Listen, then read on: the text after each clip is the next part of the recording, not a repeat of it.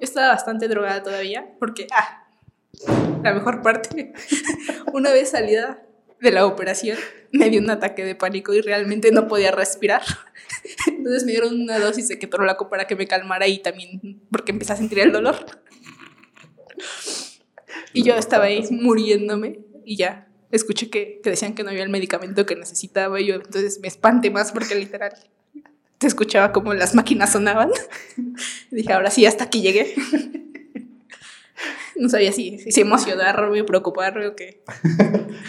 Porque una cosa es querer morirse, pero hay maneras. Hay maneras, realmente hay maneras. No me quería morir así. Era muy feo. Bueno, el punto es que me llevan a, a la parte donde se tiene que pasar la anestesia. Llega otra enfermera muy amable y me dice, ¿te duele? Y yo un poco. Procede a darme más que torolaco. bueno.